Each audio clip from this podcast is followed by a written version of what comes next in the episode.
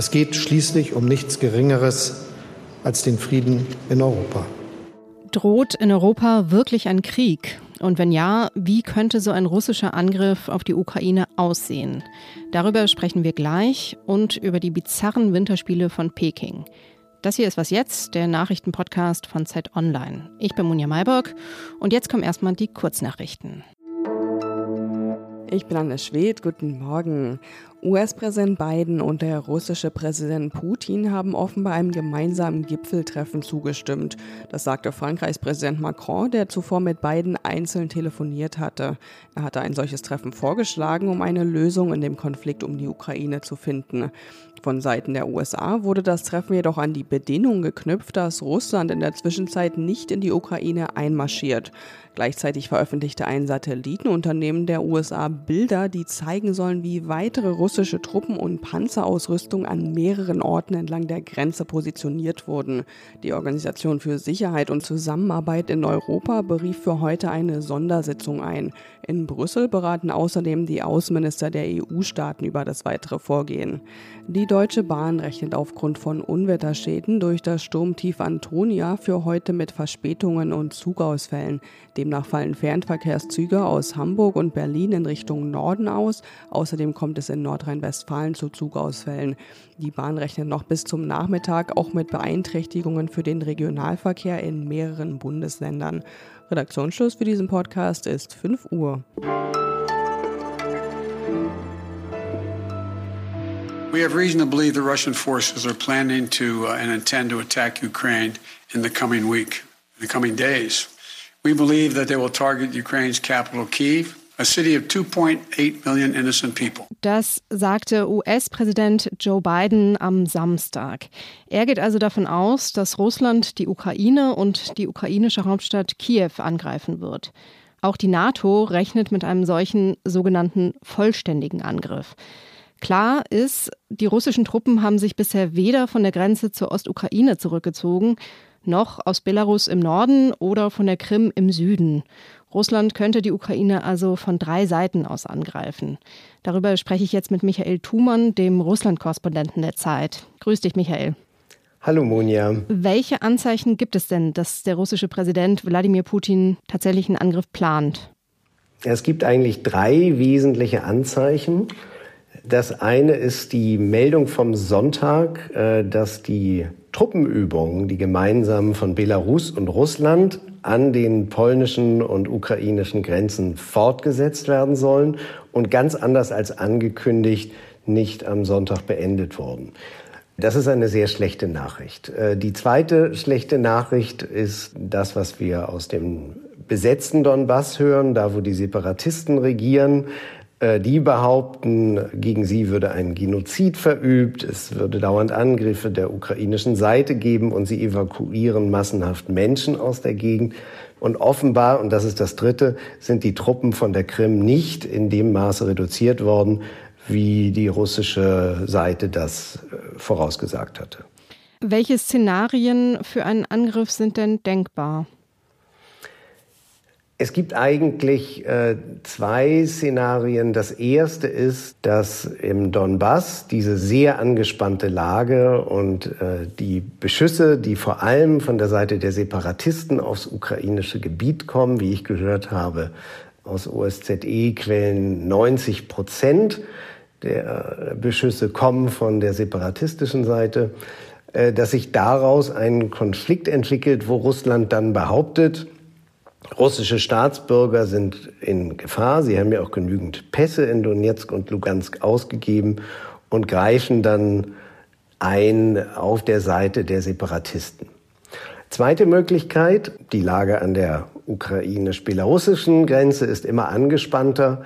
Es gibt in irgendeiner Form Auseinandersetzung zwischen den Ukrainern und Belarussen und dann kämen die Russen den Belarussen zur Hilfe und würden auf diese Weise dann die Ukraine angreifen. Mhm.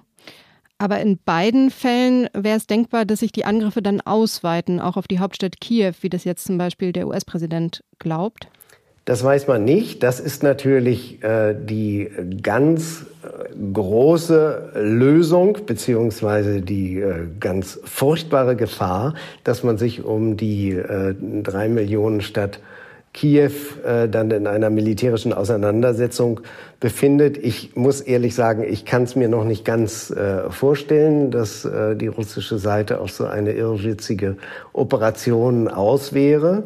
Aber natürlich muss man auch wiederum wissen, dass Kiew mit äh, rund 100 Kilometern äh, in unmittelbarer Reichweite der belarussisch-russischen Manöver ist. Ich mag es mir nicht ausmalen. Wie bereiten sich denn die westlichen Staaten auf diese verschiedenen Szenarien vor? Die Amerikaner haben es in den äh, letzten anderthalb Wochen gemacht, indem sie halt äh, letztendlich russische Pläne offenlegen, beziehungsweise das, was sie über russische Pläne erfahren haben wollen. Das soll eine abschreckende Wirkung haben. Und äh, der russischen Seite nicht erlauben, mit ähm, irgendwelchen Operationen unter falscher Flagge oder irgendwelchen Täuschungsmanövern zu arbeiten. Der andere große Schritt ist natürlich, Sanktionen. Und äh, das sind die Absprachen, wie wir auf der Münchner Sicherheitskonferenz am vergangenen Wochenende gehört haben, sehr, sehr enge und detaillierte Absprachen darüber, wie man reagieren will mit Sanktionen, wenn die Russen diese oder jene Invasion vornehmen. Das heißt aber auch, eine wirkliche militärische Unterstützung wird es nicht geben, also ein direktes Eingreifen der NATO in einen möglichen Krieg? Nein, das hat auch äh, Joe Biden am vergangenen Wochenende noch einmal deutlich, ausdrücklich ausgeschlossen. So Sowas wird es nicht geben. Und wenn der Angriff jetzt ausbleibt, was passiert dann? Wie geht es dann weiter? Wenn der russische Präsident äh, sich entscheidet, die Ukraine nicht militärisch anzugreifen, dann hat er immer noch eine äh, weite Auswahl von äh, Möglichkeiten. Er kann einerseits die Truppen stehen lassen und kann die ständige Nervosität und Spannung in der Ukraine erhalten. Das führt jetzt in der Ukraine schon zu massiven Schäden für die Wirtschaft. Eine zweite und dritte Möglichkeit ist äh, Cyberangriffe, die in letzter Zeit äh, massiv stattgefunden haben auf ukrainische Regierungswebsites und äh, Regierungsserver. Es gibt äh, dann die Möglichkeit in der Bevölkerung, Unsicherheit äh, zu verbreiten. Es hat Bombenanschläge in äh, Kiew gegeben und es hat auch die Ankündigung nur von Bombenanschlägen gegeben. Und das unter anderem in Schulen, was dann natürlich die Bevölkerung völlig nervös macht. Und auch so kann man daran arbeiten, die Ukraine langsam zu zermürben. Und du wirst das Ganze weiter für uns beobachten. Danke, Michael. Gerne, danke dir.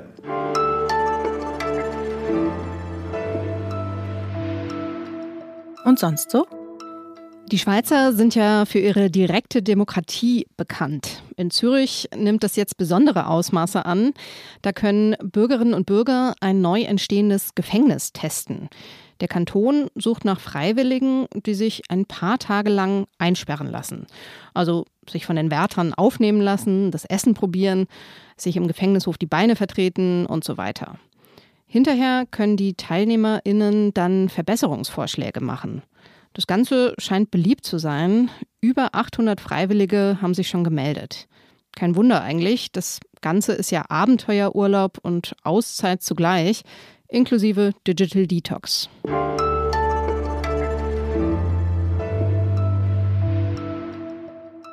Gestern sind die Olympischen Winterspiele in Peking zu Ende gegangen und das meiste, was ich davon mitbekommen habe, klingt ziemlich bizarr, wie ein autoritäres Regime mit No-Covid-Strategie die Welt bei sich zu Gast hatte, wie die Sportlerinnen, Trainerinnen und Journalistinnen vor Ort in einer abgeschotteten Blase lebten. Wintersport hat ja außerdem in China nicht gerade Tradition. Skipisten wurden extra gebaut, zum Teil am Rand der Wüste, an Orten mit Wassermangel und in einem Naturschutzgebiet, obwohl die Veranstalter vorher Nachhaltigkeit versprochen hatten. Bei all diesen Nachrichten habe ich vom Sport dagegen kaum was mitbekommen und das möchte ich jetzt gerne nachholen. Ich spreche jetzt mit meinem Kollegen Nico Horn aus dem Sportressort von Zeit Online in einem Videocall mit Maske. Ähm, du bist vor Ort in Peking, Nico, und hast äh, die Wettkämpfe verfolgt, bis jetzt gerade im Pressezentrum. Wie ist denn dein Fazit? Waren das gelungene Olympische Spiele? Ja, wenn man es sportlich betrachtet, dann würde ich sagen, wie eigentlich alle Olympischen Spiele hatte es natürlich viele Highlights. Ähm, also ich erinnere mich ähm, zum Beispiel an den Eiskunstläufer Nathan Chan, bevor dann die ganz große, das ganz große Drama um die russische Eiskunstläuferin begann, ähm, hat der eine super Leistung gezeigt. Der hatte vor vier Jahren, war der am Kurzprogramm als Favorit gescheitert und dann hat er hier einen Weltrekord in seinem Kurzprogramm aufgestellt ähm, oder die Skifahrerin Michaela Schifrin, die gescheitert ist als große Goldfavoritin in allen ihren Rennen. Ähm, in den zwei Rennen, Slalom und Riesenslalom, wo sie die große Favoritin war, ist sie ausgeschieden, ist immer nur ungefähr zehn Sekunden gefahren. Und man konnte ihr dann hier bei den Spielen zugucken, wie sie versucht hat, ähm, ja, einen Weg zu finden, damit umzugehen, ähm, mit dieser Niederlage, was halt auch zum Sport dazugehört. Und ja, solche Geschichten hat man natürlich reichlich gefunden hier bei Olympia. Kann man den Sport denn überhaupt trennen jetzt von diesen Umständen, äh, in denen er stattgefunden hat? Das ist eine ganz ambivalente Sache, würde ich sagen. Ähm, auch jetzt für mich, der ich jetzt hier eben bei den Spielen war.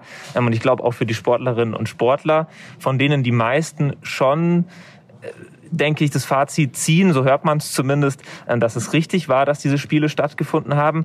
Ähm, aber es fehlt eine ganze Menge. Es ist schon ein großer Preis, den man gezahlt hat dafür, dass es so ausgetragen wird. Kaum Zuschauer, also immer so kleine Grüppchen ähm, gab es ja, ähm, die dann in die Stadien oder in die Hallen gelassen wurden. Aber auch so wurden. handverlesen, ne? Die wurden ja nicht verkauft. Genau, so handverlesen und äh, richtig Stimmung kam auch fast nie auf, außer vielleicht beim Shorttrack. Ähm, das ist eine, eine Sportart, die die Chinesen einfach sehr gerne angucken und mögen, in der sie auch erfolgreich sind. Und man wünscht sich auf jeden Fall, dass diese Art von Olympischen Spielen, wie wir sie jetzt ähm, im vergangenen Sommer in Tokio hatten oder jetzt hier in Peking, dass wir die nicht mehr oft äh, mitmachen müssen. Sind denn die Olympischen Winterspiele in dieser Form überhaupt sinnvoll oder muss sich die Veranstaltung irgendwie ändern in Zukunft? Ich glaube, sie muss sich ändern. Ähm, vielleicht haben einige noch ähm, die, die Schanze des Big Air Wettbewerbs vor Augen, die ja so in dieser Kulisse des alten Stahlwerks war, wo auch viele gesagt haben, ja, das ist sozusagen das dystopische Bild dieser Winterspiele. Aber andererseits ist es halt so, dass der Big Air Wettbewerb irgendwo ausgetragen werden muss. Er ist Teil der Olympischen Winterspiele und irgendwo muss diese Schanze halt gebaut werden. Und deswegen glaube ich, dass die Überlegungen, die es äh, durchaus gibt, zu sagen, vielleicht sollten die Winterspiele an einem Ort stattfinden, also alle vier Jahre an einem Ort oder an denselben Orten, damit man nicht jedes Mal neu in die Natur eingreifen muss, Schanzen wohin bauen muss oder Skipisten in einem Berg schlagen muss, ich glaube, dass diese Überlegung weitergedacht werden muss und vielleicht auch für die Zukunft der Winterspiele der richtige Weg ist, auch wenn es natürlich schade ist, dass man Olympia dann nicht an unterschiedlichen Orten austragen kann. Alles klar. Danke dir, Nico, und gute Rückreise. Ja, vielen Dank, Munja. Gerne. Und das war's für heute Morgen. Heute Nachmittag gibt es wie immer das Update mit meinem Kollegen Ole Pflüger heute. Bis dahin können Sie uns auch E-Mails schreiben, wie immer an wasjetzt.zeit.de. Ich bin Munja Maybock. Tschüss und guten Start in die Woche.